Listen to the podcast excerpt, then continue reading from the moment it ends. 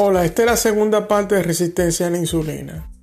Ya hemos definido que eh, la producción, eh, la, ingesta alta de carbohidratos refinados produce una estimulación en la insulina, provocando el bloqueo de la entrada de glucosa en la célula y por tanto el almacenamiento de la glucosa en forma de grasa llamada glicógeno en el hígado, páncreas y músculo.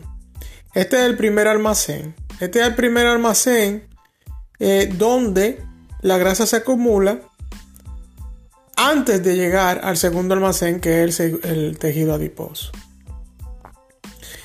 Las personas deben entender que cuando tienen un exceso de glucosa, la única forma que tiene el cuerpo es convertirla en glicógeno y que ese glicógeno se va a almacenar en el hígado, páncreas y músculo.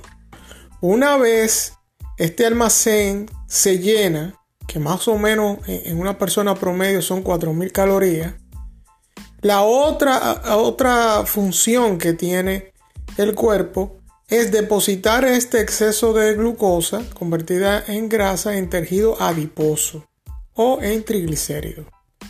O sea que antes que tú tengas una barriga o antes que estés físicamente se te vea la grasa por fuera, por decirlo así, ya tú has tenido lleno el almacén del hígado, páncreas y músculo.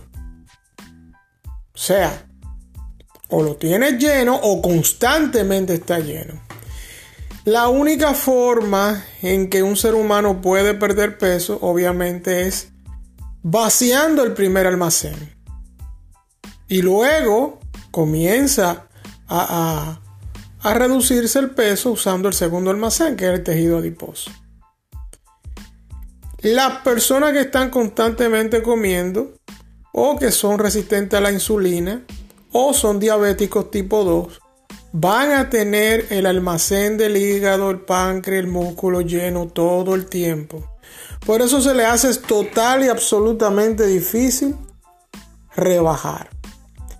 Otra situación que debemos entender es que mientras la, hormona insulina esté activada, no existe la manera en que se pueda sacar grasa del tejido adiposo. No, es, no existe la manera en que se pueda usar grasa de ninguno de los almacenes, ni del hígado ni del tejido adiposo.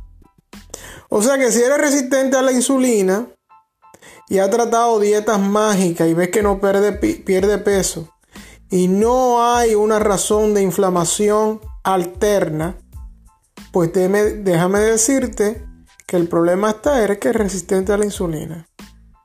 Y la resistencia a la insulina no se corrige necesariamente con dietas mágicas se corrige con cambios de hábitos a largo plazo.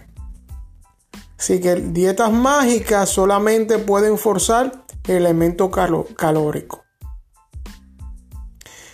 Cuando digo corregir la insulina, no me refiero a periodos cortos. Tú pudieras empujar la insulina a periodos cortos para que pudiera bajar y así accesar los almacenes de hígado y los almacenes de tejido adiposo para rebajar.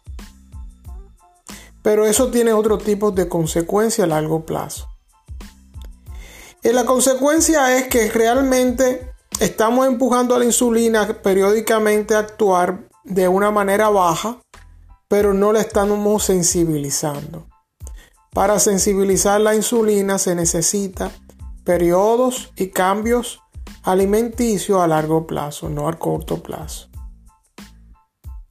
Así que las dietas mágicas, aunque tienen su, su efecto positivo en corto plazo, a la larga termina siendo un fracaso. ¿Cómo puedes corregir la resistencia a la insulina?